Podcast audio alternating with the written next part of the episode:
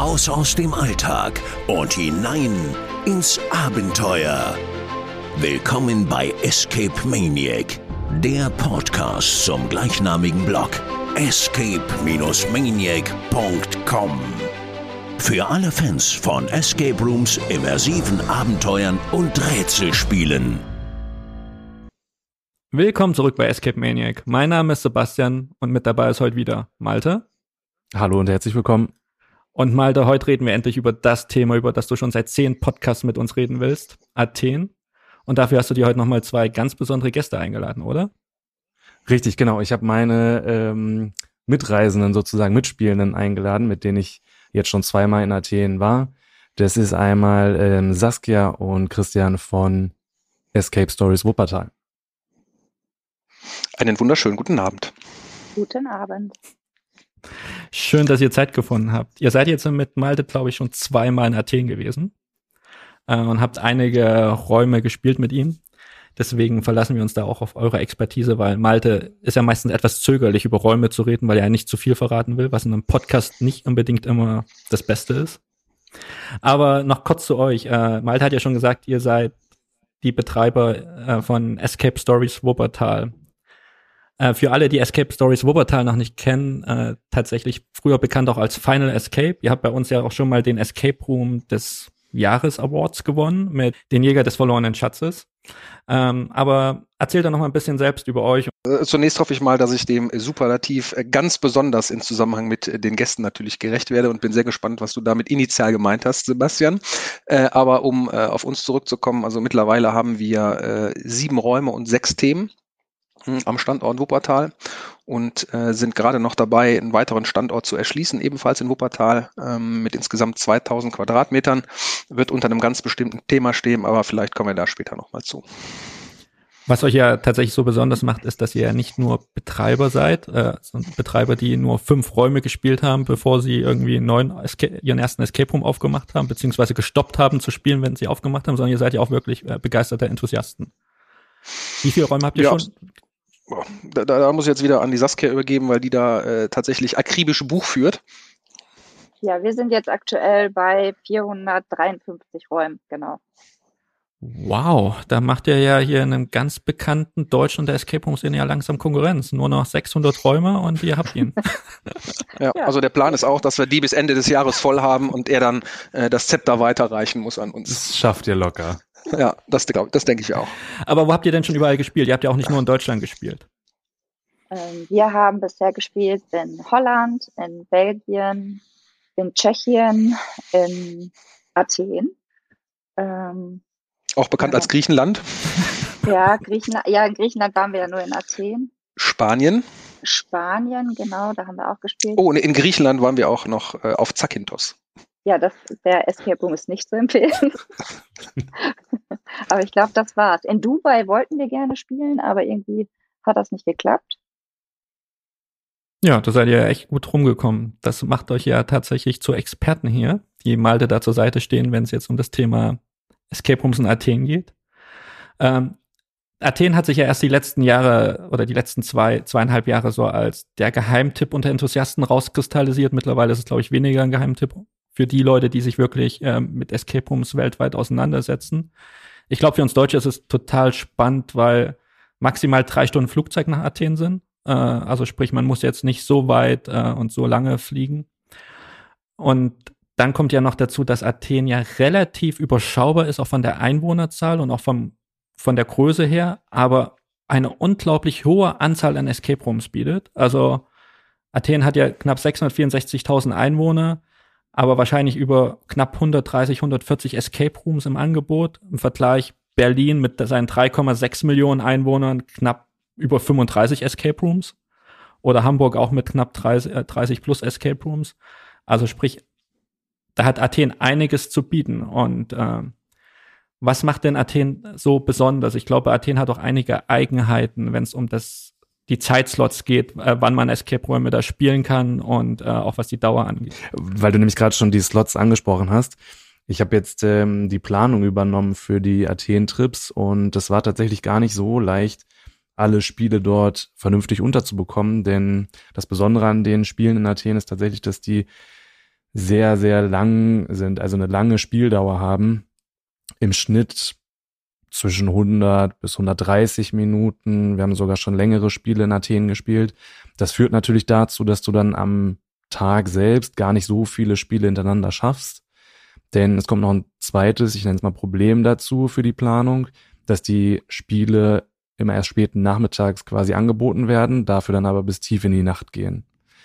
Ähm, das führte dann bei uns dazu, jetzt zum Beispiel bei unserem zweiten Trip, dass wir äh, fünf Tage da waren und ähm, geplant, glaube ich, 18 Räume waren. Davon musste dann eins noch ausfallen wegen des Unwetters. Ähm, genau, das ist erstmal eine, eine Summe, die jetzt für einige ähm, viel erscheinen mag, diese 17 Spiele oder 18 Spiele. Im Endeffekt, wenn man das dann aber hochrechnet auf die fünf Tage, sind das gar nicht mehr so viele Räume gewesen. Ich glaube, in anderen Regionen, wenn man jetzt nach Holland fährt oder Spanien, da schafft man sicherlich mehr Spiele innerhalb von diesen fünf Tagen. Also das ist wirklich besonders, ähm, ja, dass diese Spieldauer dort extrem lang ist. Aber auch wenn es weniger Räume sind, wahrscheinlich sind die Erfahrungen umso intensiver. Ja, natürlich hat man eine intensivere Erfahrung, weil es hauptsächlich Horrorräume sind, die man dort spielt oder die wir dort gespielt haben. Und äh, dieses Adrenalin, was man in sich hat, das darf man natürlich auch nicht unterschätzen. Das macht extrem müde, wenn es dann abfällt.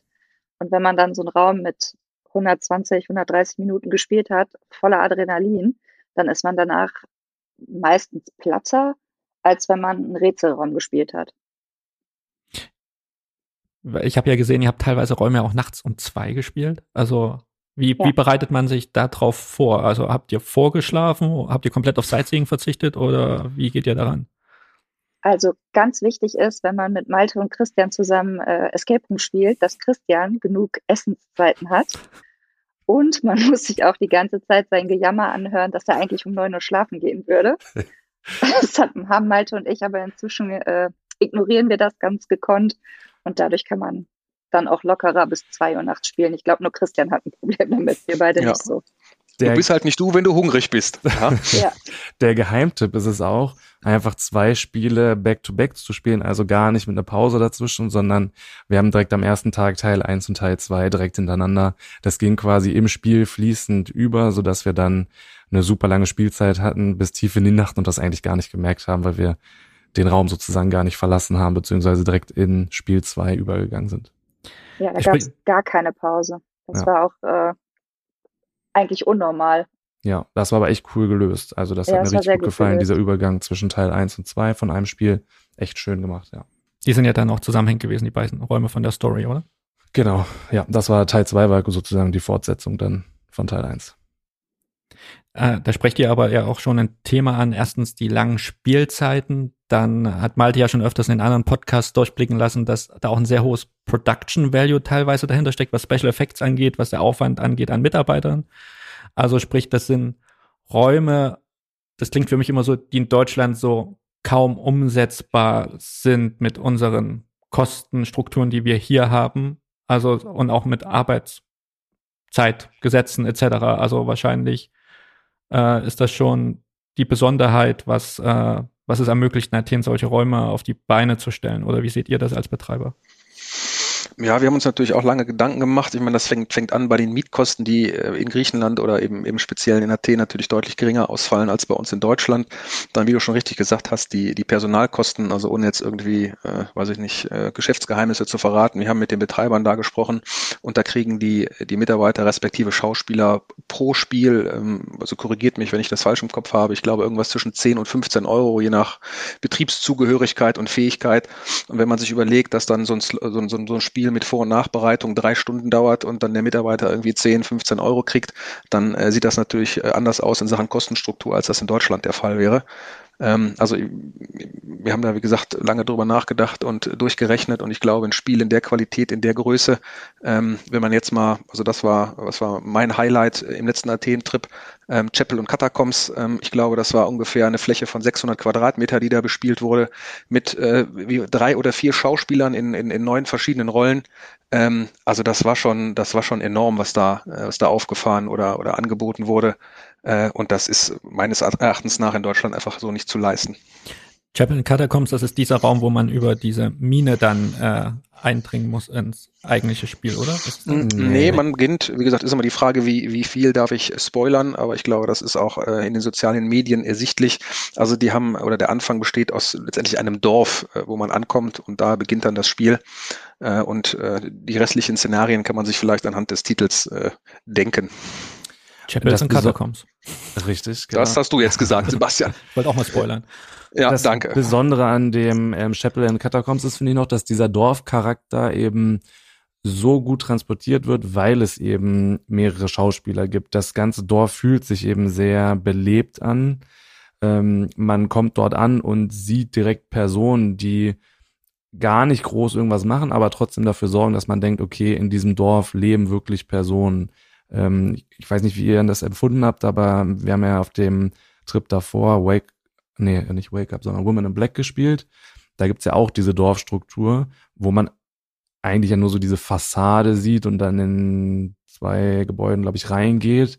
Fühlte sich aber gar nicht so sehr belebt an. Es passte dann wieder zu diesem Spiel, ähm, zu dieser Geschichte. Aber das hat mir hier bei Chapel in Catacombs eben sehr gefallen, dass man nicht nur diese Fassade von diesem Dorf sieht, sondern eben auch teilweise reingucken kann in die Fenster, teilweise Personen dort drin sieht. Also das fand ich dann wirklich hervorragend umgesetzt. Ja, und wenn man sich, wenn man sich äh, überlegt, dass äh, also dieses Dorf wäre bei anderen Anbietern oder in anderen Ländern halt der Escape Room äh, und ja. der hatte schon alleine, würde ich sagen, eine, eine, Fläche von, weiß ich nicht, 100, 150 Quadratmetern äh, und in dem Spiel hält man sich maximal, weiß ich nicht, fünf, sechs Minütchen in diesem Szenario auf äh, und verlässt es dann schon wieder. Aber das ist eben mit so viel Liebe und so viel ja Know-how ähm, gebaut worden, dass das, wie gesagt, also ich fand diesen Raum extremst beeindruckend. Ist heißt, äh, trifft's Raum da eigentlich noch bei der Beschreibung? Nee, eine Welt. Also es ist wirklich eine, eine, eigene Welt, die da erschaffen wurde. Würde ich sagen, trifft das so. Äh, trifft es am ehesten. Und wie muss ich mir das vorstellen? Also klar, ihr habt Woman in Black erwähnt, ihr habt das Chapels and Catacombs erwähnt, ihr habt diese Dorfkulissen erwähnt. Also wo findet das in Athen statt? Also dieses spezielle Spiel oder im Generellen? Im Generellen. Also wie muss ich mir das vorstellen? Wie kommt ihr zu der Location? Äh, ist das klassisch als Anbieter gekennzeichnet oder geht das in dem Moment los, wo ihr eben vor Ort ankommt? Ja, also zum Thema Chapel und Catacombs könnte ich vielleicht ein kleines Fanboy-Foto vom Herrn Seifert äh, beisteuern, der sich äh, sehr gefreut hat, äh, ein Selfie unter dem äh, Anbieter-Logo zu machen. Das war Saskia, Aber, das war ich nicht. Das ist eine Lüge. Ähm, aber also das ist gemischt, würde ich sagen. Also gef gefühlt findet es sehr viel in Industriegebieten in Hallen statt, ähm, aber auch ähm, mitten in Wohngebieten in ganzen Häusern. Ähm, Anbieter sind meines Erachtens nach nicht direkt erkennbar. Äh, also es gibt natürlich einige Anbieter, die das, ja, ich würde sagen, professioneller ähm, angehen, was die Außendarstellung ähm, betrifft, wo halt Werbeschilder angebracht sind etc. Aber im Großen und Ganzen, korrigiert mich bitte wieder, ähm, würde ich sagen, ähm, ist ein Großteil der Anbieter schwer erkenntlich. Es führte ja schon dazu, dass wir, das weiß ich noch, auf dem Trip davor einen Anbieter auch gar nicht gefunden haben erst. Ich glaube, da kamt ihr später mit dem Taxi an. Da war der Anbieter, also das ganze Gebäude war einfach komplett schwarz gestrichen. Es gab keine Werbung, kein Schild, gar nichts. Das war bei Don't Take a Breath. Und das war Wahnsinn, dieses Gebäude überhaupt erstmal zu finden. Also die ähm, betreiben da jetzt keine große Werbung, also keine Laufkundschaft da. Nee, aber das ist, das ist ja, sorry, dass ich unterbreche, das ist ja, ja bei, bei ähm, den Escape Room-Anbietern generell so, dass man, ich sag mal, wenig auf Laufkundschaft ja. setzt, sondern generell nur Termingeschäft hat. Ja. Ähm, was, was ich mir auch vorstellen kann, äh, was ich aber wie gesagt nicht, äh, nicht validiert habe, in, in Griechenland ist es ja eine Besonderheit, dass das, oder es, es gibt eigentlich keine Rezeption oder keinen Aufenthaltsraum, sondern das Spiel beginnt entweder vor dem Objekt oder unmittelbar, wenn man das Objekt betritt. Und es, ich kann mir vorstellen, dass vielleicht dann diese, diese Werbekulisse vielleicht die Immersion äh, ein bisschen nimmt. Ja, weil es ist ja immer noch was anderes, wenn ich jetzt vor einem, weiß ich nicht, verlassenen Spukhaus äh, mich befinde und das Spiel dann unmittelbar beginnt, wenn ich betrete, ähm, als wenn dann dann überall, weiß ich nicht, in Neonleuchtreklame noch der Name des Anbieters steht, was dann vielleicht wieder so ein bisschen äh, diese, diese Spannung oder die Immersion nimmt. Also das kann ich mir, wie gesagt, vielleicht auch als Grund vorstellen, warum das in Griechenland äh, nicht so populär ist. Ohne, ohne da zu generell zu sein, aber es klingt ja tatsächlich so, als gäbe es da in dem Sinn nicht diesen Klassen, klassischen Service, wie wir ihn in Deutschland zu erwarten bei Escape Room Anbietern. Also man kommt an, wird begrüßt, zahlt oder hat schon vorher gezahlt, kann sich nochmal schön in die Lounge setzen, eine schließt seine Sachen in den Spind ein, kann vielleicht noch ein kaltes Getränk zu sich nehmen und ganz wichtig, man kann noch mal auf Toilette gehen. Äh, das klingt äh, alles nicht so wie, als ob es das äh, vor Ort da so gäbe. Saskia, erzähl doch mal. Ja, die, die Saskia hatte ihr auch, auch ihren Toilettenmoment in Griechenland. Ich hatte einen großen Toilettenmoment, den ich noch nie in 453 Räumen hatte. Ähm, ja, man kann vorher meistens nicht auf die Toilette gehen oder nur, wenn man explizit danach fragt. Ähm, ja, und dann kann es schon mal vorkommen, dass man bei so einem Zwei-Stunden-Spiel plötzlich nicht mehr ein kleines, kann. ein kleines Päuschen einlegen muss. Es war mir sehr unangenehm, aber es ging halt einfach nicht mehr. Und Vor allen Dingen, wenn die, wenn die ja. Spannung schön im Spiel aufgebaut wird, die Schauspielerin noch einen tollen Auftritt hat und wir dann einfach weglaufen in die andere Richtung und erstmal sagen, nein, wir müssten noch mal kurz eine Pause einlegen. Unangenehm. Also ich, äh, per se, per, es ist ja total spannend eigentlich. Ich glaube, das äh, ist ja was komplett menschliches und trifft jeden Spieler. Also, aber man, ja, aber man sagt ja immer, also ich sag den Spielern immer, naja, also Toilette ist jetzt kein Notfall, ne? Ähm, gut, unsere Spiele gehen 60 Minuten, man kann vorher zur Toilette gehen, da halten wir ja auch niemanden auf. Aber da ist es halt wirklich so, du machst die Tür des Gebäudes auf, es kommt dir schon der Nebel entgegen, es ist dunkel, meistens empfängt dich dann direkt ein Schauspieler. Da hast du dann eine obligatorische Box, wo du deine äh, Sachen verschließt. Das machst du schon ganz automatisch. Da fordert dich auch nicht wirklich einer auf. Und dann, zack, geht's los.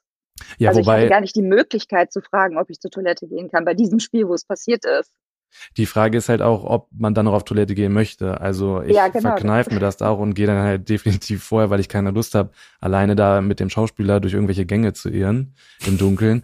Ähm, du Saskia hast das bei dem einen Spiel ja auch gemacht, dass du wirklich dann nochmal gesagt hast, ich gehe jetzt hier nochmal auf Toilette. Genau, ich denke mal, das, ist schon möglich, wenn man explizit danach fragt. Ne? Ja, ja, klar. Bei Monica's Diary war das, da habe ich gefragt, da wurde ich dann auch ähm, vom Schauspieler der schon sehr creepy war, zu der Toilette begleitet. Und als ich gerade meine Hose auf hatte, hat er auch das Licht ausgemacht in der Toilette. Und ich glaube, Malte und Christian hätten eigentlich auch noch zur Toilette gewollt. Die haben sich dann aufgrund dessen aber nicht mehr getraut. Das könnte sein, ja. Das halte ich für ein Gerücht. aber, aber, es ist, aber es ist tatsächlich eine äh, total spannende und wichtige Info, ich glaube, für Otto Normal Escaper, ja, die jetzt noch nicht so viele Escape Rooms gemacht haben, auch viel in Deutschland gespielt haben man muss sich schon, glaube ich, auf die Räume auch dann in Athen einstellen und auf die andere Art der, des Services vor Ort. Also ich, das ist schon, ist schon ganz wichtig. Und wir hatten das Thema ja auch, äh, davor war ja auch die letzten zwei Jahre immer die Rede vom Paradox Project, was ja auch unglaublich lange geht, was ja auch äh, auf Platz zwei mit dem Bookstore ist, äh, auf der Top Escape Room Projektliste, äh, Project Liste vom letzten Jahr. Und auch der dritte Teil ist ja, der Music Academy ist ja auch drauf gelandet, auf Platz sechs. Ähm, wo wir ja auch uns mit einigen Enthusiasten unterhalten haben und die total begeistert waren, dass es da eine Küche innerhalb des Spiels gibt und dass es auch eine Toilette innerhalb des Spiels gibt, gell? Äh, wo wir auch, glaube ich, bevor wir, also ich habe es eh noch nie gespielt, ihr habt ja, habt's ja zumindest zum Glück schon gespielt, äh, auch davor ein bisschen geschmunzelt haben, weil wir uns das auch nicht vorstellen konnten, was einen da erwartet. Ja, was soll ich jetzt dazu sagen? Also ich habe zu diesen äh, zu, zu, dem Anbieter eine eigene Meinung, beziehungsweise würde vielleicht jetzt die äh, Gunst der Stunde nutzen, äh, um, um eine äh, Lanze brechen zu wollen. Also ich finde das mittlerweile in der großen Escape Room Landschaft extrem schwierig, ähm, die einzelnen Angebote und Räumlichkeiten miteinander zu vergleichen. Ähm, deshalb bin ich ja persönlich ein Verfechter der Kategorisierung. Ja, also ich habe hab, äh, vielleicht äh, als, als erste Kategorie den klassischen Rätselraum, erste Generation. Dann habe ich vielleicht äh, den Escape Room äh, der neueren Generation, wo alles automatisiert passiert. Und ich habe eben, ähm, ja, das ist die, ist, ist die Frage, wie man das nennen möchte, aber letztendlich halt das Erlebnis, ja, wo dann eben nicht mehr das Rätseln im, im Vordergrund steht, sondern wenn ich jetzt, wenn ich jetzt an Deutschland denke, ist, ist Brandon Darkmoor für mich, ich sag mal so das Paradebeispiel, das ist für mich kein Escape Room mehr. Oder die Betreiber sagen ja selber, das ist eben kein, kein, kein Escape Room mehr, sondern es ist ein, ist ein Live-Adventure. Ähm, und deshalb finde ich es, wie gesagt, relativ schwierig, ähm, die Räume mittlerweile miteinander zu vergleichen. Mir persönlich hat Paradox Project überhaupt nicht gefallen. Ähm, ich kann auch gar nicht sagen, warum, aber vielleicht, weil ich mir ganz was anderes äh, vorgestellt habe. Also wenn ich jetzt sagen würde, ich muss, muss es als Rätselraum bewerten, würde ich sagen, ist es für mich die unangefochtene Nummer eins, weil, weil wirklich äh, von den Rätseln her, also Chapeau, da hat sich wirklich jemand äh, Gedanken gemacht, dreimal um die Ecke gedacht, was uns auch, glaube ich, mental zerstört hat in diesen drei Stunden, wo wir sie gespielt haben. Ähm, aber von, von, von der Rätselwarte aus, wie gesagt, für mich unangefochtene Nummer eins. Aber wenn ich das Ganze mit einem Aufwand vergleiche oder mit einem, mit, mit einem Raum, ich weiß es nicht, Brandon Darkmoor, Chapel Catacombs ähm, oder anderen vergleichbaren Spielen, dann würde ich mich persönlich aufgrund allein des Aufwandes der Kulisse niemals auf die Idee kommen, ähm, ein Paradox Project vor diese benannten Räume zu setzen. Ja, wobei ich sehe da noch so einen Unterschied zwischen diesen drei Spielen. Ich finde jetzt auch nicht, dass Paradox Teil 1, The Menschen, irgendwie als Rätselraum besonders gelungen ist. Also es ist halt eher klassisch. Ähm, ich würde da Christian zustimmen, wenn es um Teil 2 geht. Also den ja. fand ich wirklich gelungen. Ähm, Teil 3, man muss dazu sagen, wir haben Teil 2 und Teil 3 direkt hintereinander gespielt. Das würde ich niemandem wieder raten. Also Zarte war, sieben, Stunden, sieben Stunden am Stück. Das war eine Katastrophe. Deswegen konnten wir, glaube ich, auch Teil 3 überhaupt nicht mehr genießen. Ähm, wenn ich jetzt alle drei nebeneinander stelle, finde ich, Teil 2 ist wirklich ein super Raum, ja, äh, ein super ich, Rätselraum. Ja, bin ich bei dir. Das, das, äh, das finde ich einen spannenden Punkt, äh, weil es gibt ja so die Diskussion, ist länger immer besser, aber wenn man hört, dass ihr sieben Stunden lang äh, zwei Räume am Stück gespielt habt, also wahrscheinlich jeder Raum so drei Stunden, dreieinhalb Stunden, ne, dann kann ich mir auch vorstellen, dass man am Ende keinen Spaß mehr hat. Vor allen Dingen, wenn das Storytelling wahrscheinlich auch eher im Hintergrund steht und die Rätsel im Vordergrund, weil das wirkt dann für mich eher nach Arbeit als nach Spaß.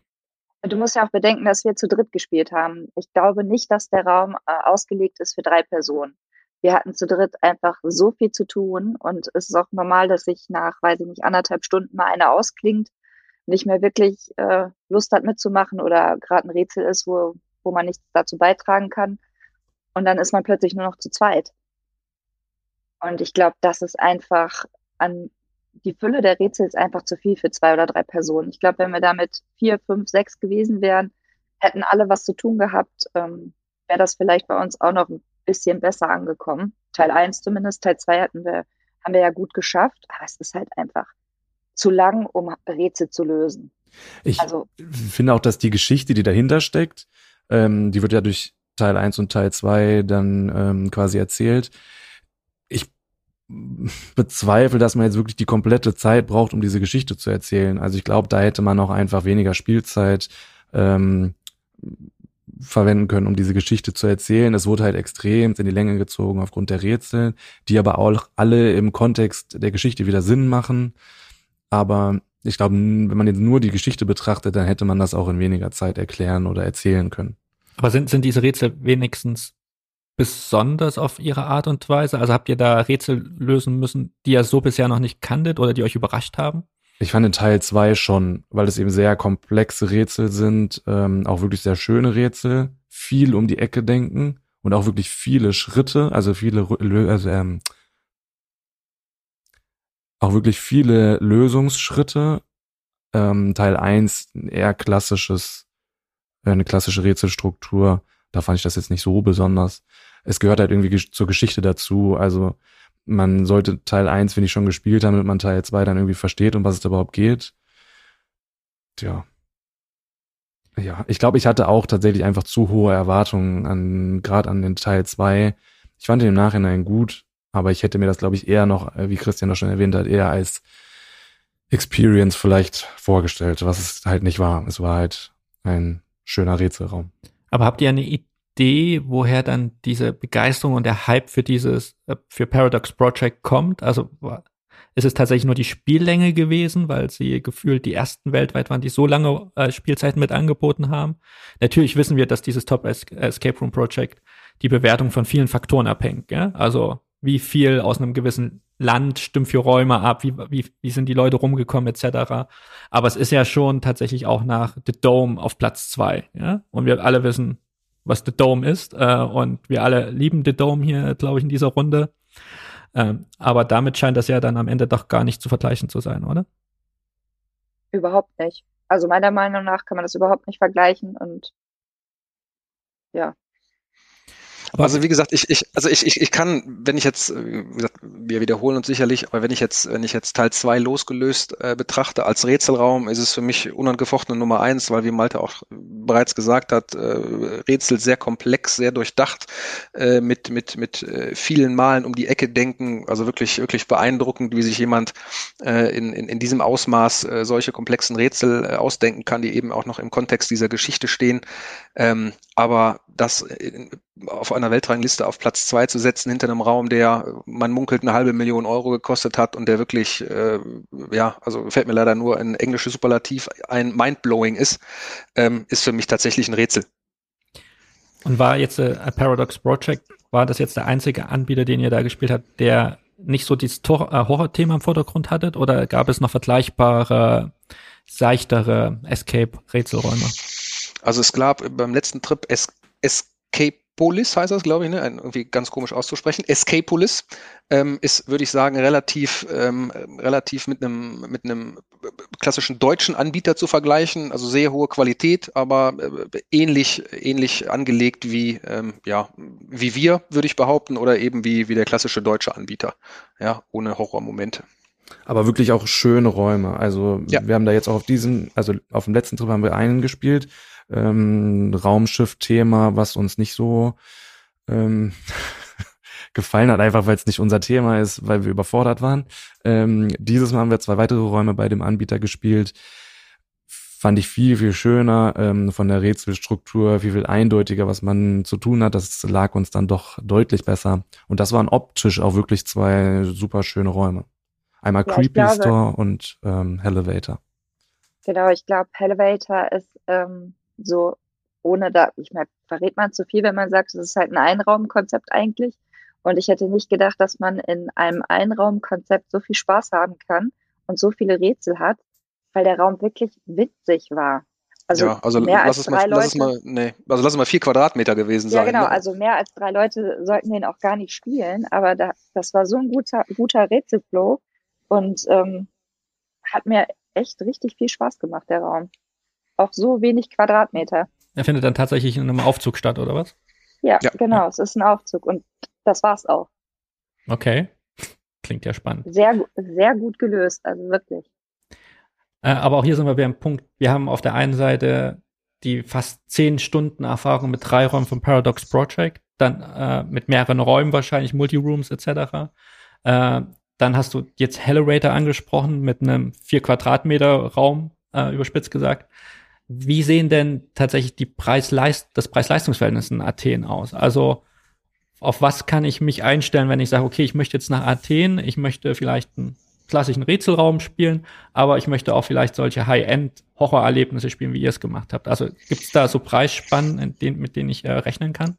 Ja, also ich, ich würde, würde, gut, Malta hat die Planung gemacht und auch, äh, glaube ich, im, im, im, großen Stil die Abrechnung, aber ähm, ich würde, würde bauchmäßig sagen, dass man so mit 20 Euro pro Person, glaube ich, im Schnitt ganz gut bedient ist, ne? Aber das ist auch dann schon das obere Level. Richtig, genau. Also ähm, wir haben es jetzt zu dritt gespielt, ne? Wenn ich da mit vier oder fünf Personen hingehe, weiß jeder, dass natürlich dann günstiger wird. Ähm, ich bezahle beispielsweise jetzt für Chapel in Catacombs aktuell 30 Euro pro Person bei drei Spielern. Wahnsinn. Was ja einfach, genau, Wahnsinn ist für diese, ähm, mal kurz gucken, zwei Stunden Spielzeit. Das ist wirklich, also wirklich der Wahnsinn. Vor allen Dingen, wenn man dann die in Relation die Anzahl der Personen sieht, die da noch mitwirken. Ähm, das ist wirklich der Wahnsinn. Und ein klassischer Rätselraum, nehmen wir mal Elevator, hat jetzt 19 Euro pro Person gekostet bei uns. Okay. Auch das ist Wahnsinn, finde ich. Für ja, wobei, wobei Chaplin Catacombs halt, ich sag mal, der, aus, der, der deutliche Ausreicher, Reißer nach oben war. Genau.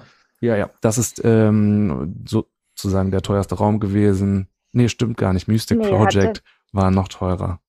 Hat nicht auch äh, Eistiki recht viel gekostet dafür, dass es von der Qualität her 26 ähm, Euro pro Person, ja.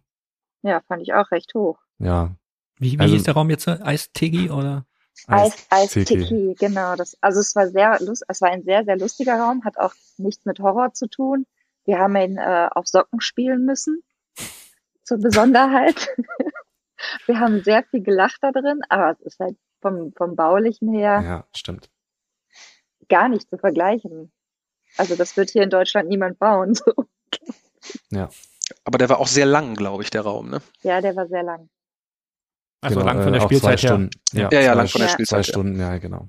Ja. ja, also gefühlt hat Malte äh, eine Stunde im Bällebad gelegen äh, von unserer Spielzeit. das könnte zeitlich tatsächlich hinkommen, ja. Wollten wir nicht eigentlich über die Horrorräume reden? Wir haben ja. noch kein einziges Wort darüber verloren. Ja, ich wollte jetzt noch mal kurz eine Lanze brechen, weil wir das so negativ dargestellt haben, von wegen ähm, Spieldauer, Spiellänge, dass das nicht immer notwendig ist. Ich finde gerade bei den Horrorräumen ähm, finde ich super, wenn die auch wirklich so lang gehen, weil man einfach die Geschichte dadurch dann wirklich toll erzählen kann. Gerade wenn es nicht nur irgendwie Jumpscares sind, sondern wenn man mit dem Schauspieler irgendwie interagieren muss, dann finde ich das gerade toll, wenn man da nicht nur 60 Minuten drin ist, sondern vielleicht irgendwie 90 oder sogar länger. Ähm, beispielsweise, also Chaplin Catacombs haben wir jetzt heute schon oft genug genannt.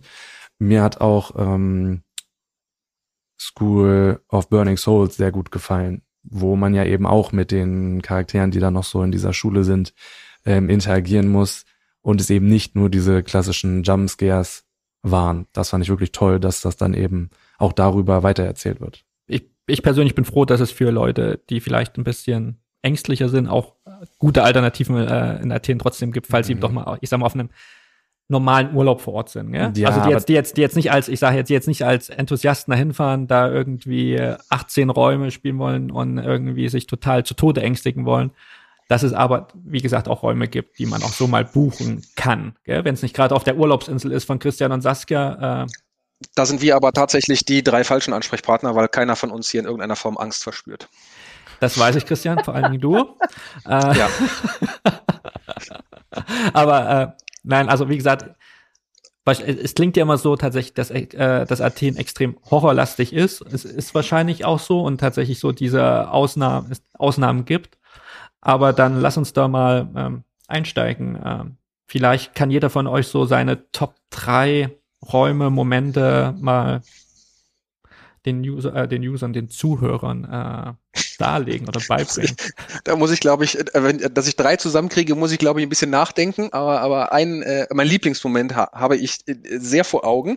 Das Spiel äh, hieß Mama, glaube ich. Da dort hat eine kleinwüchsige Dame mitgespielt, äh, die, äh, die, glaube ich, schauspielerisch ein, ein junges Kind da, äh, dargestellt hat und äh, die dann schreiend auf Malte äh, zugerannt kam. Und bei Malte ist es immer so, als Übersprungshandlung, äh, brüllt, also schreit er zurück, ja, äh, lauter und aggressiver, als der Schauspieler ihn, äh, ihn anschreit, hat er sich dann nach vorne gebeugt und äh, äh, das kleine Mädchen zurück äh, angebrüllt. Es gibt da so ein tolles, wie heißt dieses, nicht GIF, wie heißt das? Ich bin ja nicht so Social Media affin wie ihr. Doch, doch. Meme, heißt Meme oder GIF. Meme heißt das. Genau, das ist, muss, muss ich mal irgendwo online stellen, dass ich das äh, jeder, dass das jeder auch vor Augen hat. Auch so ein kleines Mädchen, was so ganz trotzig mit einem Zauberstab wedelt. So ist dann Maltes Gesichtsausdruck und er brüllt dann äh, inbrünstig äh, die Schauspieler an. Das war mein äh, Highlight des, äh, des AT-Trips. Maltes Körpertemperatur nimmt auch komplett ab. Malte wird ganz ja. kalt. Unter 30 Grad. Also das Blut ja, sammelt sich in der Körpermitte. Die Extremitäten sind wie von einer, wie von einem Toten. Ja. Ja, aber. Ihr stellt also das so Malte, dar, als ob ich der Schlimme jetzt bin, ganz ehrlich. Ja, warte, warte, Moment. Maltes Körpertemperatur nimmt ab und Christian nimmt zu. Der schwitzt sich zu Tode da drin. Der müsste eigentlich fünf, sechs Kilo Wasser verlieren ist echt so, ja. Aber, aber nochmal ja. auf Mama zu sprechen zu kommen. Äh, Gab es noch andere Sachen, die den Raum so besonders gemacht haben, außer den äh, Moment, den Malte mit der kleinwüchsigen Schauspielerin hatte? Ich fand die, das Timing von, von Licht, Sound super. Ähm, man sieht relativ früh im Spiel eben schon, ich spoiler das jetzt einfach, weil es kein großer Spoiler ist, einen langen Korridor und dieser Korridor wird eben ähm, im Spiel in mehreren Szenen wirklich toll eingesetzt mit Hilfe von Licht und Sound und es ist alles irgendwie on point. Es gab Spiele in Athen, da haben die Schauspieler das leider definitiv versaut, da war nichts on point und das war hier bei Mama aber eben ähm, nicht der Fall. Da hat alles wirklich gestimmt, das war schön. Ja gut, und dann Saskia, was ist dein Top-Moment gewesen, eure zwei Trips, die ihr gemacht habt? Ähm, ich glaube, mir hat tatsächlich beim ersten Trip am besten Don't Take a Breath gefallen. Ähm, das war halt von dem Film, wie heißt der Film? Don't Breathe. War ähm, das tatsächlich komplett nachgebaut, dieses Haus, wie es halt auch im Film aussieht. Ähm, es hat sich angefühlt, als wenn dort wirklich dieser blinde Mann wohnen würde, weil selbst im Kühlschrank waren Essensreste. Es hat so gerochen. Und ähm, wir waren völlig in diesem Film, obwohl das gar nicht so viel mit Jumpscares war, sondern du wirklich mit dem Schauspieler ja eher interagiert hast oder versucht hast, dich vor ihm zu verstecken. weil er ja blind war. Ähm, also ich, das fand ich, glaube ich, am beeindruck beeindruckendsten, ähm, wie das sich so angefühlt hat da drin. Also man hatte Angst, aber man war auch völlig, man war sich gar nicht mehr bewusst, dass das nicht echt ist. Der Raum war ja, ja letztes Jahr noch auf äh, Platz 34 der Weltrangliste, aber er war, glaube ich, auch letztes Jahr erst neu eröffnet, gell? Den gibt's noch gar nicht so lange. Genau, der wird dieses Jahr auf jeden Fall weiter oben sein. Gehe ich auch stark davon aus, ja. Ja, ich bin auch sehr froh, dass du nicht meinen Teppichmoment genommen hast äh, in ja, diesem Raum. Ab, ja, also in einigen Räumen hat Christian des Öfteren den Boden geküsst. äh, in, in ja. allen Räumen, die wir in Athen gespielt haben, haben Malte und Christian mich immer geopfert, also ohne Probleme, allem ausgeliefert. In, bei Don't Take a Breath haben sie es tatsächlich so weit getrieben, dass ich mit dem Schauspieler komplett alleine war. Der hat sich bewegt, ist halt aufgewacht und ähm, ich konnte nicht zurück zur Tür, weil er mir den Weg versperrt hat. Und als ich zur Tür geblickt habe, waren Christian und Malte weg. Die sind einfach eine Treppe runtergerannt ins Wohnzimmer und ich war ganz alleine da oben. Da, also das hat für mich den Vogel abgeschossen. Gentleman eben, einfach ja? nicht mehr da. Ja, die Stimmung da drin ist wirklich so beeindruckend, so beklemmend. Es gibt keinen Nebel in diesem Raum, finde ich. Das ist noch was Besonderes, denn jeder Raum in, also nicht jeder, aber die meisten Räume in Athen arbeiten wirklich mit Nebel und Don't Take a Breath verwendet kein Nebel und trotzdem habe ich mich so oft immer erschrocken, da ist halt ähm, so ein, so ein Gewittersound und ich stand neben, neben dem Sofa und ich habe mich so erschrocken, dass ich bei so einem Gewittersound einfach aufs Sofa gefallen bin, weil eben das Licht dann auch immer passend ist zu dem Gewitter. Also das haben die wirklich gut, gut umgesetzt. Äh, aber auch Stichwort äh, den Boden geküsst. Ähm, ich glaube, wir hatten das auch schon mal mal äh, das Thema Gewaltlevel in den Räumen. Gerade Horrorräume, Thrillerräume leben ja auch davon, äh, von der Angst äh, tatsächlich, äh, dass die Schauspieler auf eine gewisse Art und Weise handgreiflich werden. Ja? Äh, wie ist, wie seht ihr das oder wie sehr hat euch das zu schaffen gemacht oder ja, wie sehr mögt ihr das oder entspricht das eurem Fetisch? Also eigentlich werden die nicht wirklich handgreiflich. In den Räumen, die wir gespielt haben, ähm, klar erschrecken dich die Darsteller, manchmal nehmen sie dich auch mit, aber wenn sie dich mitnehmen, dann nehmen die dich nicht irgendwie in, in Würgegriff und ziehen dich hinterher, sondern eigentlich ist das immer recht freundlich. Du wirst an den Arm gefasst und dann weißt du, okay, du musst mitgehen. Ich glaube, keiner von uns wehrt sich in dem Augenblick oder ich meine, ich werde meistens werde ich mit, mitgenommen, weil die natürlich immer denken, ja, ah, die kleine Frau, die hat bestimmt am meisten Angst die denken ja nicht, dass Christian, Malte, Christian und Malte die beiden sind, die so viel Angst also haben. Also ich möchte kurz ergänzen, dass die Schauspieler da schon sehr realistischen Blick auf die Dinge haben. Ja? Also wenn sie einen mitnehmen, machen sie das recht freundlich, ähm, indem sie dich einfach nur an den Arm fassen und mitnehmen. Ich glaube, in einem Raum bin ich mal weggetragen worden. Das war aber gar nicht in Athen, das war in, in Belgien da, der hat mich wirklich so unter den Arm genommen und hat mich weggetragen und ansonsten ist das in Athen nie passiert. Ja, das, das, Würgen, das Würgen und Wegzerren machen wir meistens immer selber untereinander. Genau, das wollte ich gerade sagen. Also die Verletzungen kommen eher von äh, den Mitspielern, wenn man in so einem Klumpen spielt oder aber wenn Malte einem die Schulter beißt vor Angst. Das halte ich für ein Gerücht. Ja, also die blauen Flecken kamen tatsächlich eher von uns äh, gegenseitig, wenn wir uns irgendwo weggezerrt haben oder uns erschrocken haben, aber nicht von den, von den Und Darstellern. Da muss man jetzt schon sagen, dass dieser Trip schon heftig war. Also wir haben ein Spiel gespielt, da sind wir echt die ganze Zeit im wahrsten Sinne des Wortes im Kreis gerannt und da oh, ja. hat Saskia sich halt einmal wirklich sehr verletzt. Ähm, das Gute war aber, der Schauspieler war direkt hinter uns und ich habe direkt die Hand ausgestreckt, habe ihm direkt gesagt, stopp und dann hat er auch direkt aufgehört, also dann ist er gar nicht mehr weiter zu uns gekommen. Also die aber, sehen das schon, wenn man sich da irgendwie verletzt. Also Saskia, es ging. Aber auch das war schon. selbst von uns verschuldet. Ja, ne? richtig, also genau. Malte und Christian sind gerade weggelaufen und haben mich mitgezogen. Ich hatte aber nicht mehr die Zeit, mich rumzudrehen, also bin ich rückwärts gelaufen und habe die Kurve einfach nicht mehr gekriegt. Und dann bin ich in so einen, so einen Schrank reingefallen, habe mir so einen riesenblauen Fleck am Arm zugezogen, aber da konnte letztendlich ja der Schauspieler nichts für. Es war ja. meine eigene Dummheit. Oder von uns dreien in dem ja. Fall.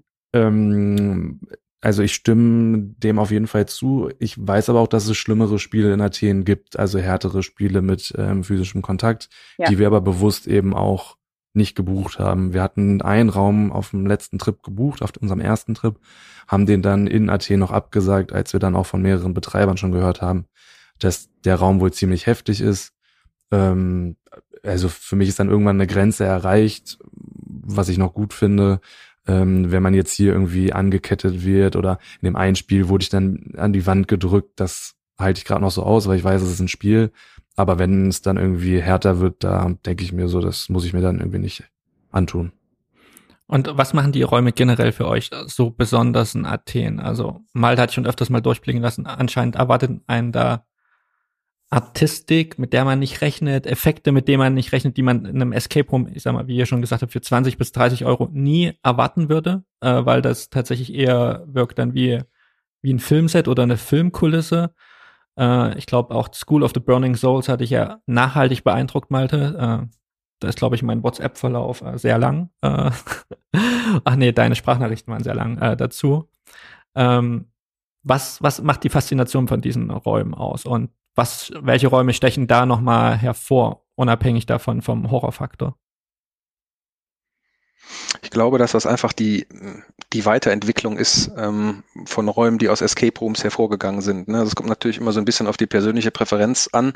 Ähm, also bei uns ist es, glaube ich, so, dass, dass nicht zwingend die Rätsel im Vordergrund stehen, sondern einfach, also ich bin großer Fan von Kulisse äh, und eben von dem Erlebnis.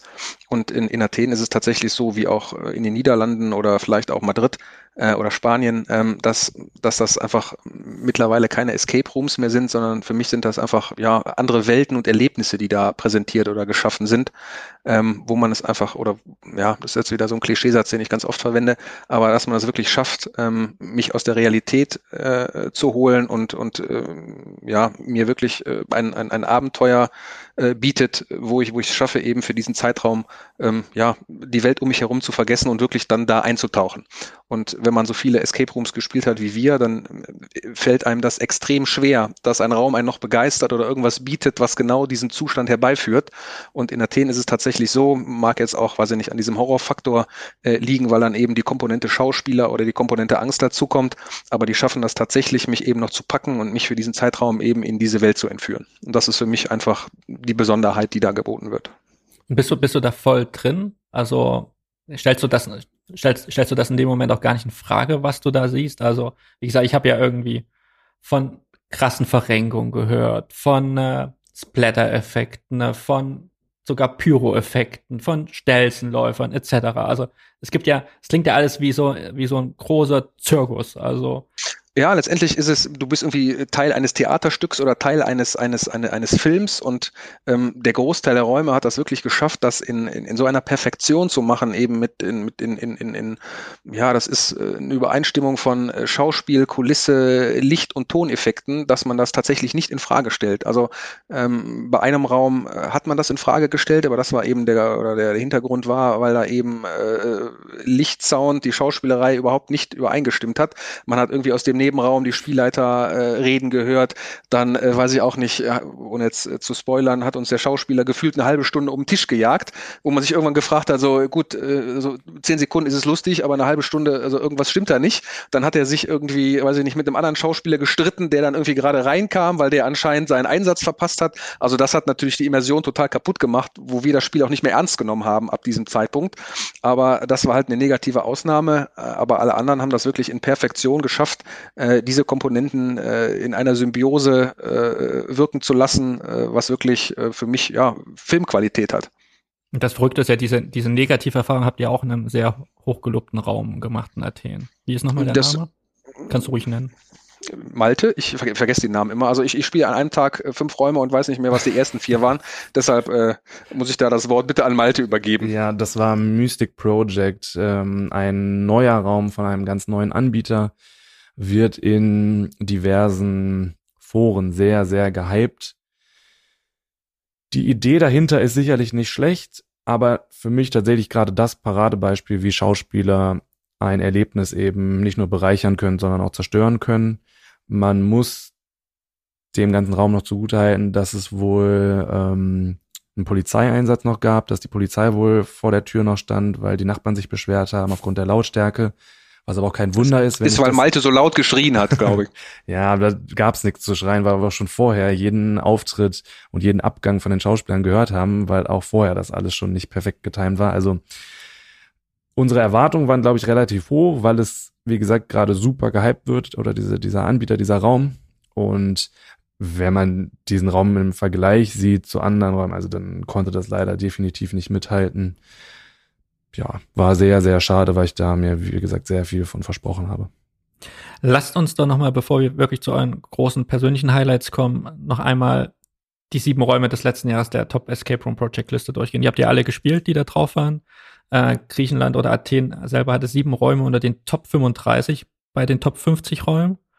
Äh, das ist ja meistens so eine Liste, wo sich dann viel Spieler auch dran orientieren. Also Paradox Project 2, The Bookstore auf Platz 2 hatten wir ja schon besprochen. Ähm, da war ja, sagt ihr ja, das ist ein perfekter Rätselraum, äh, aber war jetzt nicht so diese immersive Erfahrung, wie ihr sie in den anderen Räumen hattet. Platz 4 letzten Jahres war El Exorcista. Äh, die Review kann man auch bei uns nachlesen, aber vielleicht könnt ihr noch mal kurz dazu was sagen. El Exorcista haben Malte und ich alleine gespielt, weil ähm, Christian sich bei einem Spiel vorher bei einem anderen Anbieter, der sich verletzt, das war nach dem Spiel, also die Treppe runtergefallen im Flur und hatte einen angeschwollenen Arm und wir dachten auch, eigentlich hätte sie den Finger gebrochen und so. Und weil wir ja immer im Klumpen spielen vor Angst, ähm, war es dann sicherer für ihn, wenn er schon nach Hause fährt ins Hotel. Und ich glaube, das war so der intensivste Moment zwischen mir und Malte. Okay. Das war auch der Raum, wo Malte Saskia in die Schulter gebissen hat und im Schwitzkasten hatte. Ja. Ich glaube, wir beide stimmt. haben uns über die komplette Länge dieses Raumes nicht einmal losgelassen. Das war einfach, wir wollen da hinten in der Ecke was gucken gehen, okay, wir gehen zusammen. Oh, jetzt müssen wir auf die andere Seite, wir gehen zusammen. Wir haben uns nicht einmal losgelassen in diesem Raum, weil es dauerhaft so eine gruselige Stimmung war. Und auch da wieder komplett ohne Nebel.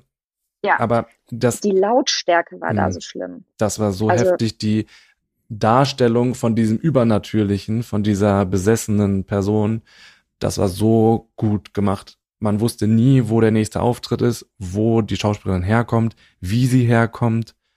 Und da haben wir Auftritte erlebt, das war wirklich Wahnsinn, wie die Schauspielerin auf einmal dann anwesend ist bei uns. Ähm, das war wirklich filmreif. Also das war echt richtig, richtig gut umgesetzt. Eigentlich den kompletten Film einmal als ähm, Experience, als Escape Room umgesetzt, hätte ich vorher nicht für möglich gehalten, diese Dinge, die da so drin passieren. Und ich habe den Raum ein zweites Mal gespielt, weil ich unbedingt wollte, dass Christian ihn spielt. Habe ich ihn ähm, nochmal gespielt und ich habe mich an den gleichen Stellen wieder erschreckt. Ich wusste, wann sie kommt, wie sie kommt und trotzdem bin ich da wieder in einen Schrank gesprungen vor Angst. Also wirklich, äh, die Immersion ist da komplett gewesen.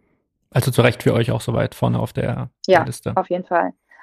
Also optisch kein Highlight, würde ich mal sagen, da drin. Ähm, Mhm. Man sieht halt schon, dass er schon sehr abgenutzt ist, der Raum, aber die Schauspielerin lenkt halt komplett davon ab. Dann mit Platz 5 das Sanatorium, äh, der Midnight Mode oder der Night Mode. Äh, habt ihr, glaube ich, auch gespielt. Ihr habt aber der, die, der die, allerschlimmste Raum. Die, die mittlere Variante gespielt, oder? Den Night Mode nur statt dem Midnight Mode. Ja, wobei genau. die Versionen unterscheiden sich, also Midnight und Night ja dann nur noch in der Spiellänge, was dann in Kombination mit den komplexeren Rätseln zusammenhängt. Also wir haben quasi volle Schauspieler, ähm, vollen Schauspielereinsatz gespielt, aber weniger Rätsel. Und was macht den Raum so besonders? Was ist die Story? Mm, also das ist die Story, dass ich immer dachte, wenn ein Anbieter sagt, ähm, bitte packt ein zweites Paar Schuhe ein. Ach, das, das meinen sie nicht so. Das ist bestimmt nur lustig gemeint. Das, das kann nicht stimmen. Tja, und dann stand ich da bis zu den Waden schön im Wasser. Also das ja, war auch meine eigene Schuld, weil ich mich so erschrocken habe und ich bin halt weggerannt, aber leider in ja, die falsche Richtung und in Wasser und das war einfach nur blöd von mir, aber es war halt cool gemacht. Also ja, und jetzt weiß ich auch, wenn da steht zweites Paar Schuhe. Jetzt beim zweiten Trip hatten wir immer schön ein zweites äh, Paar Schuhe dabei. Also wir hatten auch beim ersten Trip ein zweites Paar Schuhe dabei. Nur du hattest. Ja, wir haben das sehr ernst genommen, Malte. Ja. Aber Christian, was war für dich der Horror da drin? Boah, ich kann es ja gar nicht sagen. Also die, die Stimmung war super bedrückend. Äh, also fand ich jetzt, ich weiß nicht, ob das vielleicht daran liegt, dass das einer der früheren Horrorräume ist, die wir gespielt haben, aber ich habe mich da wirklich, äh, weiß ich nicht, äh, konsequent eingeschissen vor Angst. Das war wirklich für mich der der schlimmste Raum, den ich, äh, den ich äh, im, im Horrorgenre äh, gespielt habe. Also ich kann das gar nicht an irgendwas Bestimmtem festmachen. Ich weiß halt nur noch, dass diese Stimmung da extrem bedrückend war und extrem äh, angsterregend oder angsterzeugend. Aber warum ich jetzt gerade diesen Raum als so intensiv empfunden habe, kann ich tatsächlich nicht sagen. Vielleicht, weil es da keinen Ort gab, an dem man sich sicher fühlen konnte. Also in anderen Escape Rooms ist es ja so, ich habe irgendwo eine Ecke, wo ich weiß, da kann jetzt kein Schauspieler kommen oder wenn ich mich so positioniere, äh, dann kommt er zumindest frontal auf mich zu. Und in dem Raum, der war halt so clever gemacht, dass, äh, dass es da keine Ecke gab, wo nicht dann trotzdem irgendwie irgendwo jemand herkommen konnte, weil die kamen von unten, von oben, von links, von rechts, also wirklich von allen Seiten aus, aus irgendwelchen Öffnungen, die man äh, nicht erahnen konnte, nicht sehen konnte. Und ich glaube, das äh, hat das so schlimm für mich gemacht. Gemacht hat. Ähm, was es auch noch schlimm gemacht hat, ist, dass wir relativ zu Beginn des Raums äh, schon entdeckt haben, oh verdammt, hier gibt's Knöpfe, die man drücken muss. Und das garantiert so, dass wir uns aufteilen müssen und diese Knöpfe zeitgleich drücken müssen. Und das haben wir einfach in den ersten fünf Minuten, glaube ich, schon entdeckt. Und das war die ganze Zeit im Hinterkopf. Und ich glaube, das war auch ein Moment ähm, in dem Raum, wirst du, wenn der Schauspieler dich anfasst, oder wenn du dich anfassen lässt, wirst du separiert von der Gruppe und musst so ein Minigame spielen, alleine. Das hat natürlich Christian getroffen. Oh, ich, ich, war noch nie, ich war noch nie so froh, gefangen genommen äh, ja, zu sein, genau. als äh, in diesem Raum. Das hat ihm in dem Augenblick ja total Sicherheit gegeben, weil er war alleine in diesem kleinen Raum, da konnte keiner kommen und es war klar, dass jetzt zu dem Zeitpunkt Malte und ich uns trennen müssen, um diese Knöpfe zu drücken. Und ich glaube, das war auch das erste und einzige Mal, dass wir gesagt haben, nee, wir brechen jetzt ab ich kann nicht gehen. Ich kann nicht alleine zu diesem Knopf gehen.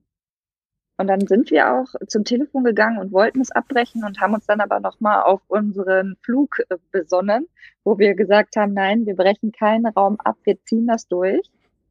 Und dann sind wir gegangen, ne, Malte? Ja, das war wirklich fürchterlich. Also da hatte ich wirklich Schiss.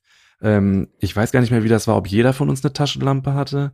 Das Problem ist, diese Taschenlampe hat einem überhaupt nichts gebracht. Es war so viel Nebel da drin. Du ja. hast die ganze Zeit nur den Nebel angestrahlt. Und dann kamen, wie gesagt, die Schauspieler von überall. Also es war wirklich, das wirklich gruselig, ja. Ja, es war auch der längste Weg, den ich, glaube ich, irgendwie alleine zurück, also es hat sich gefühlt so lang angefühlt, den ich komplett alleine durch dieses Spiel gehen musste das war, und dann bin ich an diesem Knopf angekommen und habe nur gedacht, boah, Malte, jetzt drück endlich, Malte, drück endlich. Ich glaube, ich habe auch so laut geschrien, dass er diesen verdammten Knopf drücken soll. Und, und der Schaus Glück. ja, der Schauspieler war bei, ihm. war bei mir, genau, ja. Äh, die, die Rätsel, die mich in so einem Raum erwarten, sind das richtige Rätsel oder sind das auch eher natürlich wirkende Aufgaben? Das ist unterschiedlich, würde ich sagen. Boah, bei dem Raum weiß ich es ehrlich gesagt schon gar nicht mehr. Ja, also generell ist das, nicht, ich sag mal, ist, ist die Rätselschwierigkeit in solchen Räumen natürlich eher äh, am unteren Level und beschränkt sich dann meistens mit, weiß ich nicht, drücke diesen Knopf und drehe diesen Hebel und äh, äh, bewege das Rad in die Richtung, in dieser Reihenfolge. Äh, oder weiß ich nicht, sammle hier den Gegenstand oder zähle dies oder tue mhm. diesen Gegenstand woanders hin und platziere ihn richtig. Ähm, aber ich glaube, zu irgendwas anderem ist man da auch tatsächlich nicht in der Lage. Ich weiß noch genau eine Situation aus dem Spiel. Wir mussten uns irgendwo relativ tief irgendwo hinhocken, in irgendeinem Schrank was machen und ihr beide habt euch da hingehockt und ich stand einfach nur mit dem Rücken zu euch und hab geguckt, dass niemand kommt. Und stand da mit der Taschenlampe und hab einfach den Nebel angeleuchtet und hab darauf gewartet, dass dieser blöde Schauspieler jetzt seinen Auftritt hat. Ähm, ja. Also. also ich meine, in dem Raum waren tatsächlich, das war das ein oder andere Rätsel, was wir auch nicht sofort ähm, ja verstanden hatten. Aber eher in anderen Räumen ist es tatsächlich eher der Fall. Äh, ja. Stell die vier Figuren auf die vier Positionen oder sammel diese Sachen ein. Äh, du wirst sie irgendwie am Ende brauchen. Also wirklich nichts, nichts, wo man viel drüber nachdenken muss oder großartig drüber nachdenken okay. kann. Auf Platz 6 kam dann letztes Jahr nochmal Paradox Project 3, The Music Academy, was ja auch recht neu letztes Jahr war und überrascht hat, dass es so weit vorne erschienen ist in den Top Rooms.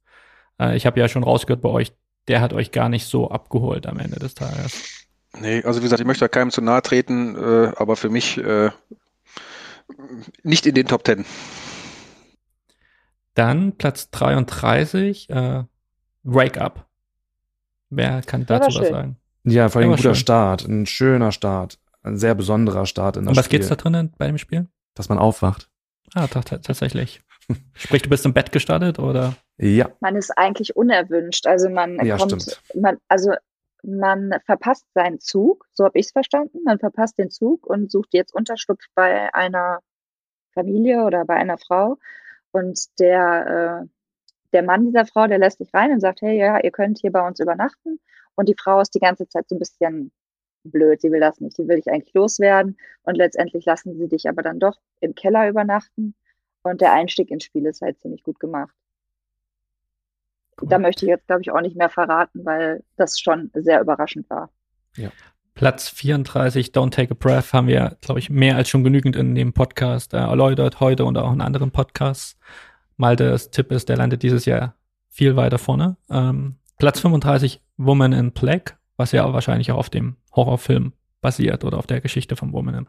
Da gibt's auch ein Dorf, wenn ich mich da recht erinnere, von Maltes Erzählung. Also ich fand den Raum ähm, damals relativ gut, als wir ihn gespielt haben. Der hat sehr viel Spaß gemacht. Ist allerdings ein Raum, ich glaube, ich weiß halt nicht, wie alt der ist. Der fühlt sich irgendwie älter an. Also von der Qualität her hat der mit Sicherheit, äh, also von der Qualität her schließt, stopp. Von der Qualität her ist der schlechter als äh, ja so ein Raum von Lockhill. Definitiv. Aber ansonsten hat er Und da hat selbst die Dorfkulisse nicht so viel rausgerissen am Ende.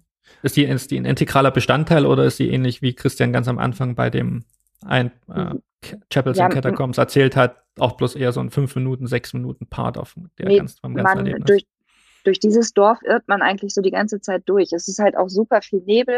Man muss dort auch in die verschiedenen Häuser rein oder ich glaube in zwei, Ja. zwei Häusern. Aber man muss halt immer wieder durch und dadurch, dass es so neblig ist, hat man halt auch immer wieder Angst, äh, da verfolgt zu werden oder dass äh, diese schwarze Frau auf einen wartet. Äh, die Frau in Schwarz. Die Frau in Schwarz und spielt und spielt das in, in ist das dann in einem Industriegebäude oder ist das Open Air?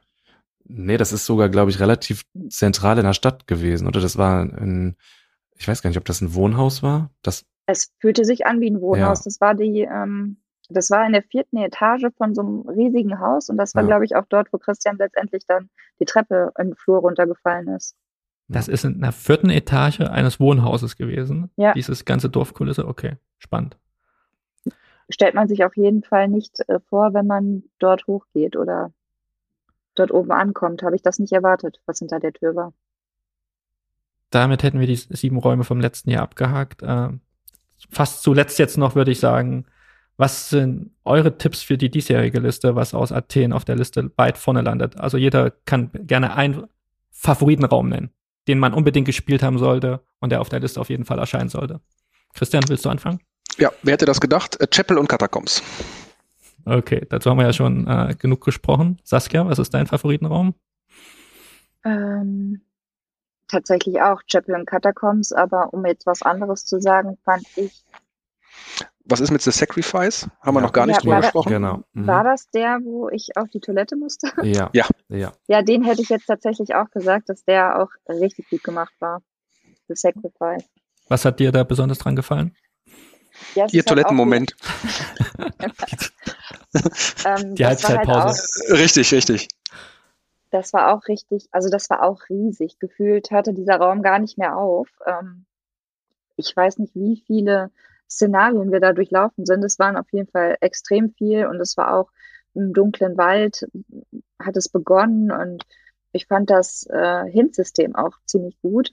Man musste immer zu so Wasserröhren, also wie Abflussrohre musste man hin, um mit dem Spielleiter zu sprechen. Darüber konnte man sich dann halt austauschen und die gab es natürlich nur an bestimmten Punkten. ne? Und das hat wieder das Problem aufgebracht, dass man sich wieder irgendwo hintrauen musste, um Kontakt aufzunehmen, um dann wieder zurückzulaufen und man war halt auch nie sicher. Und an sich hat der Raum mir optisch auch gut gefallen. Also Das Besondere an diesem Raum ist, ähm, dass das Dorf, was dort dargestellt wird, dreidimensional ist. Bei den anderen ähm, Anbietern, Lockhill setzt das noch ein bisschen anders um. Da stehen Häuser auch hervor, wo ich um die Ecke gehen muss und so weiter. Aber zum Beispiel bei Woman in Black ähm, habe ich das zumindest so in Erinnerung, ist es eher quasi eine gerade Wand, wo die verschiedenen Häuser quasi angedeutet sind. Und hier bei ähm, The Sacrifice gehe ich wirklich auch um die Gebäude rum oder ähm, gehe halt auch in die Gebäude rein. Sie stehen aber teilweise alleine, also freistehend. Das finde ich ist das Besondere, dass dieser Dorfcharakter da eben super ähm, deutlich wird. Und was mir da gut gefallen hat, ist auch der Übergang zwischen den einzelnen Szenen.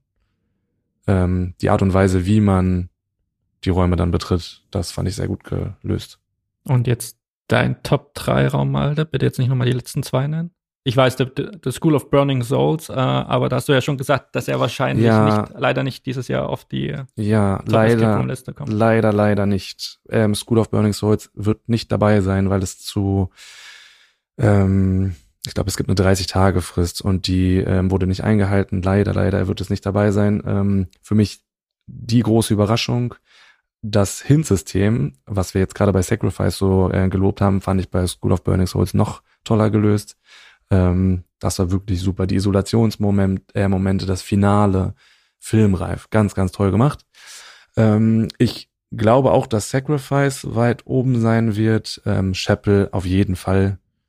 Ähm, ja, genau. Ich glaube, Dann lassen wir wir uns haben die überraschen. Top-Räume genannt, genau. Ich glaube, bei The School of Burning Souls, äh, das Thema Burning hatte ich da besonders beeindruckt, ja? ohne zu viel zu verraten. Und das Schulthema.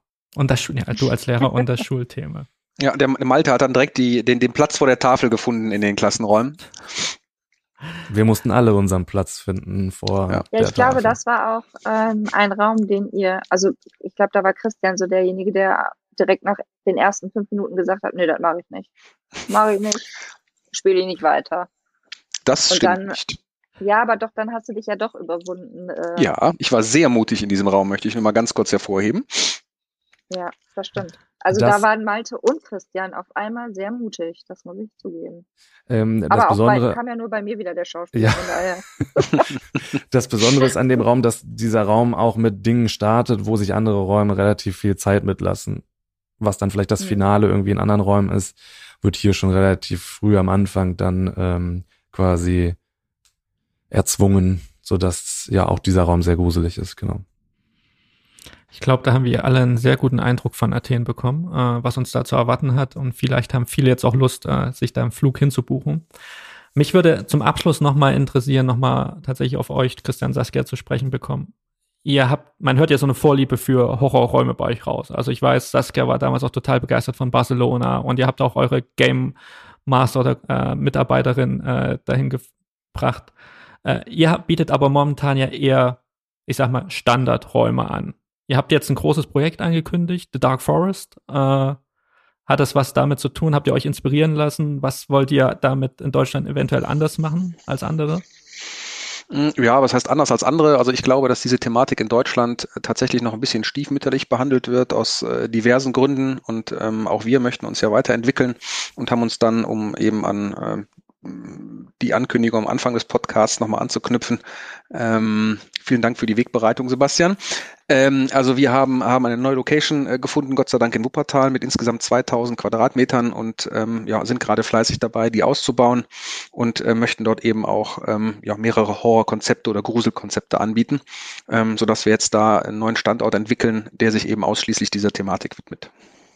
Aber wird es dann eher, werden es eher atmosphärische Räume sein oder kann man dann auch schon so schauspielerische Einlagen erwarten, wie ihr sie gerade beschrieben habt aus Athen? Ja, sowohl, so, sowohl als auch. Ähm, also wir ähm, sind auch gerade in, in der Überlegung, ähnlich wie im Sanatorium, verschiedene Spielmodi anzubieten, ja, dass man eben auch ein breites Publikum anspricht, gerade eben weil dieses Genre in, in, in Deutschland auch nicht so vertreten ist, ähm, dass dann der, der Kunde, der vielleicht äh, so wie ich äh, etwas mehr Angst hat äh, und sich dem Thema aber widmen möchte, ähm, die atmosphärische Variante äh, wählt ohne Schauspieler äh, und derjenige, der dann etwas mutiger ist, äh, so wie Saskia vielleicht, ähm, dann die Variante mit Schauspieler wählen kann. Warum wurde ich da nicht erwähnt? Ja, du hast so eine Zwischenposition, Malte. Du bist, äh, ja, außer bist du ja Teil dieses Podcastes. Ich wollte dich jetzt nicht äh, ja, ganz das Gesicht verlieren lassen. Du bist zum Kindergeburtstag immer eingeladen, Malte. Kein Problem. Ja, genau. Wir brauchen auch noch einen Betreuer für die Kindergeburtstagsgruppen. Nein, aber äh, auf jeden Fall spannend. Ich glaube auch für Leute, die äh, nicht unbedingt jetzt äh, ins Ausland fliegen wollen und die auch Angst haben, auch von der Sprache her. D das ist noch ein Punkt tatsächlich Sprache. Äh, wie viel Englischkenntnisse werden gefordert oder was? Inwieweit muss ich mich verständigen können in Athen, um die Räume wirklich auch genießen zu können? Also Ich- da hatte ich ja. ja. am meisten Angst vor, deswegen antworte ich mal.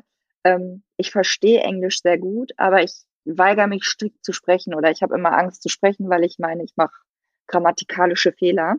Und da ich ja nun die meisten Momente mit den Schauspielern alleine hatte auf beiden Trips, kann ich sagen, dass man auch mit ein wenig Worten, also mit wenig Englisch super zurechtkommt. Also man muss jetzt nicht, ähm, wie soll ich es ausdrücken? Also man muss kein perfektes Englisch sprechen, um spielen zu können. Und auch wenn man separiert wird von der Gruppe und auf einmal auf sich alleine gestellt ist, kommt man mit wenigen Brocken Englisch aus. Ja, auch Schreien ist international, hat Malte festgestellt. Ja, genau. Ja, und ich finde gerade bei den Spielen, wo man interagieren muss mit den Schauspielern, ähm, die Schauspieler sprechen super Englisch und man selbst ähm, behilft sich dann da irgendwie. Also das war jetzt in keinem Spiel wirklich ein Problem. Ich muss sagen, wenn es irgendwie um das Hint-System per Walkie-Talkie geht, dann gab es schon Ja. Probleme, weil die ähm, teilweise dann wirklich sehr schwer zu verstehen waren, teilweise dann äh, wahrscheinlich auf dem gleichen Niveau Englisch sprechen wie wir, was auch dann eher gebrochen ist. Also das war dann schon echt problematisch teilweise. Ähm, es war aber auch die Ausnahme. Also es ist jetzt nicht so, dass wir da völlig unzufrieden aus den Spielen rausgegangen sind. Ja, Walkie-Talkie stellt ja auch auf Deutsch manchmal ein Problem dar. Und wenn es dann Ja. noch in einer anderen Sprache ist und du es schlecht verstehst, dann weißt du manchmal gar nicht, sprechen die jetzt Englisch oder Ja. also was sagt die Person? oder auch ein Wort vielleicht dabei ist, was nicht gebräuchig, äh, so gebräuchlich. Ja, Was war das denn? Flachmann haben wir doch gelernt. Ähm, the Flask, Flask. Keiner wusste, was es ist und hat uns äh, viel Zeit gekostet, ja, glaube ich. ja, ja, das stimmt. Dann vielen, vielen Dank für eure Eindrücke. Ähm, Wird es nochmal einen dritten Trip geben? Gibt es noch Räume, die ihr unbedingt noch spielen müsst? Oder konzentriert ihr euch jetzt erstmal wieder auf andere Gefilde? Also ich würde sagen, dass wir gerade so im Bereich Athen die neuesten und wahrscheinlich auch die besten Räume gespielt haben. Es gibt ja in diversen Gruppen ähm, Ankündigungen, welche Räume noch ähm, demnächst anstehen. Da bin ich tatsächlich gespannt bei einigen Räumen. Ich würde aber sagen, dass andere Ziele jetzt erstmal oder andere Orte jetzt erstmal Vorrang haben.